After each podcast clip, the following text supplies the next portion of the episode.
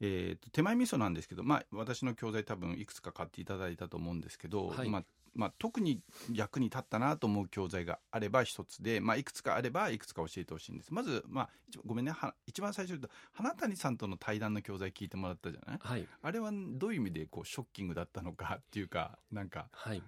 インパクトはどうだでしたあれは。えーっとあの時は僕自身ちょっとその、まあ、自己啓発みたいなのを始めて、はいはいまあ、結構年数が経ってきたので、はちょっとずつ物事とかも分かるようになってきたんですけれども、ただうーんちょっと傲慢になっていた時わ期かとるいわかいるまわすかかる。俺勉強してるぜみたいなやつでしょそうですねできるんだみたいな感じだよね。はいまあなるなるみんな。はい、で周りは結構、まあ、勉強する人が少ない業界だったはので、いはいはいはいどんどん差がついてきて、ははいいはでもう正直もうい。いけてんじゃうんーみたいな感じだよね。そうですね で思ってたんですけども、うーん、ただそのお師匠の花谷先生の基準だったりとかはいはいを見ると、うん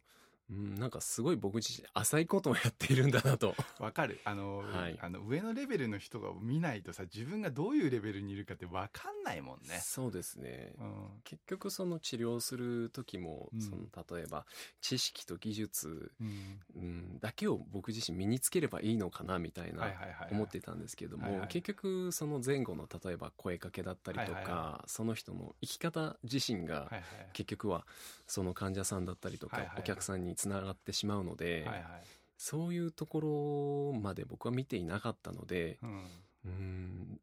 正直もう聞いた毒舌対談聞いた後放心状態になっていまして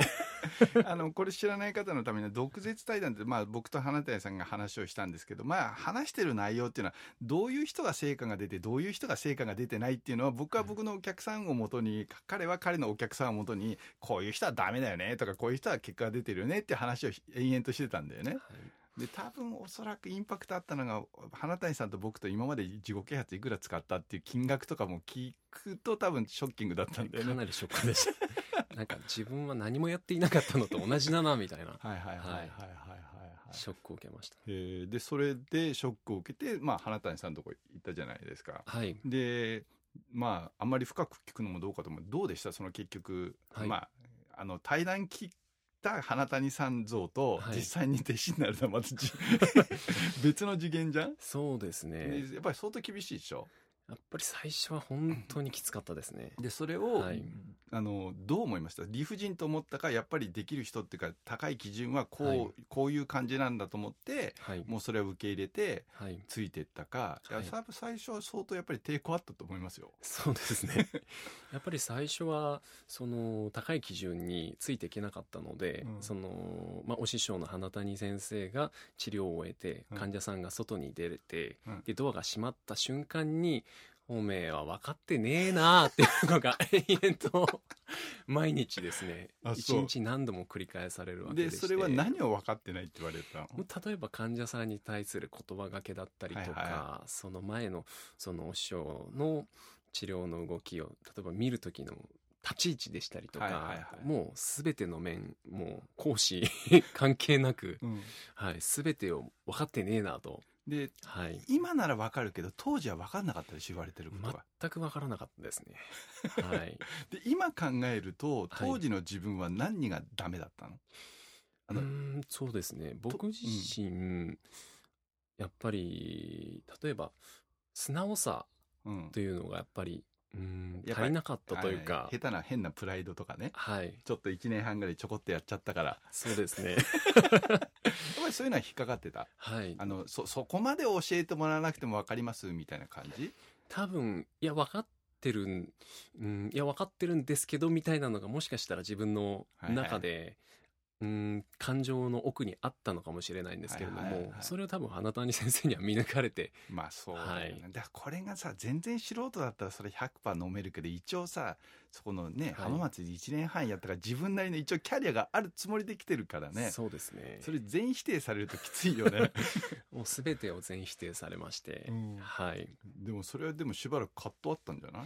一時期ですねやっぱりうんストレスでですね髪の毛が前髪だけ真っ白になりまして本当、本当にはい、うんうんそれで、まあ、先輩が気づいてくれたんですけども、はいはいあとはもうとにかくうーんストレスが溜まりすぎてうんもう何か言われたこととかも一瞬で忘れてしまうというかあ仕事がわかるわかもる、うなんかなんかアニメのドジっ子ちゃんみたいなはいガタガタガタ物倒したりとか、はいはいはいそういう そういう世界だったそうんいでうす世界になってしまいまして、うんはい、ただその花谷先生がまあその今までのブラック企業の経営者の人とかと違ったのは、はいはいなんで厳しくするとか、うん、理不尽理不尽まあ理不尽もあったんですけども、はいはいはいうんそれはあるよねそういう厳しくする理由でしたりとかを説明したんだそうですね、うんならばわかるよねそうですねうんまあしょうがないかと思わざるを得ないとないいうか感じはい、うんだったらだったらもうこの人についていくしかないなっていうのがあったのでもう必死に振り落とされないよう にしがみついてまあ大変だったよねはいそうだよねあとはなんか他にあのすいません手前ミスになりますけど参考になった教材とかありますかそうですね僕まが、あ本でもいいですよあ本でもですねえー特に気になったのはそうですね変わりたかったら自己否定はい、ははいい、最近の比較的最近のやつなんですそうですねあれは何が良かったかこちらは、うん、やっぱり、えーまあ、古市先生のメルマガでしたりとか、はいはいはいまあ、花谷先生僕の師匠の、うん、指導方針でしたりとか結局最近、うん、なんかワクワクキラキラ自分の楽しいことだけわかるわかる自己啓発ね、はいやればいいみたいなやつね結構増えてるんですけども、うん、いやそれじゃ変わらないんじゃないかっていうのが僕の中であったので、はいはい結局人から、うん、言われたくないことだったりとか、はいはい触れられたくない過去とか、はいはいはい気にしてるコンプレックスとかを解決しない限りは、うん結局はそこで足踏み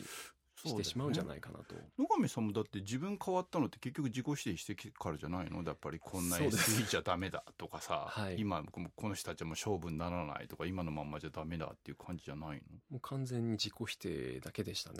で、はいその花谷さんとか入ってしごかれたのもはっきり言ってもう全部自己否定、他者否定だよねそうですね。おめえダメだ使えねえバカみたいな それもも連発でしょ う、もう毎日でしたね。毎日だよね、はい。それ会社行くの憂鬱になるでしょ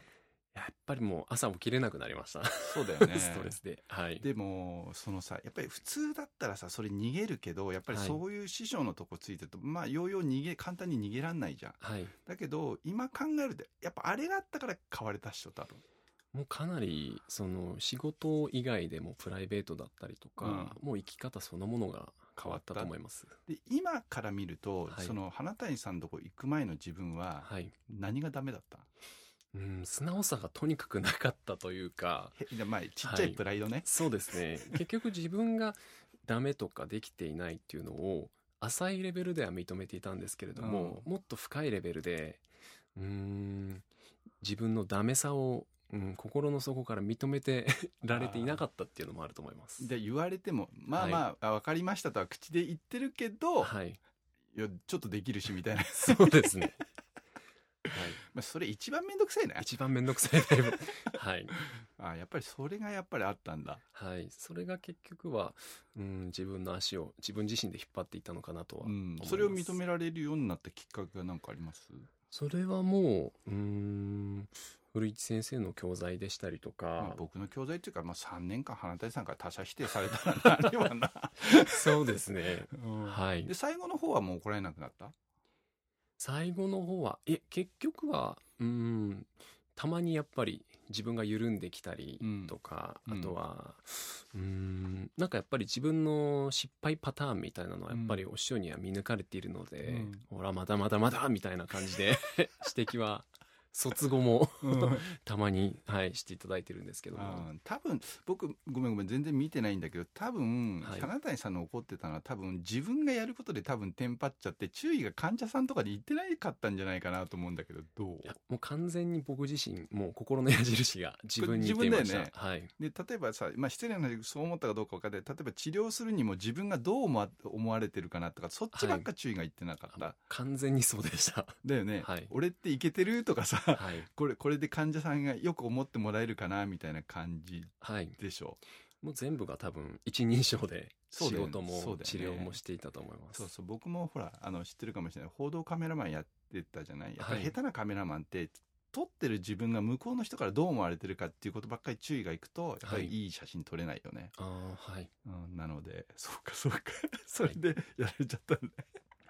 まあまあでもそれで変われたからいいよね3年間よく我慢したと耐えたと思います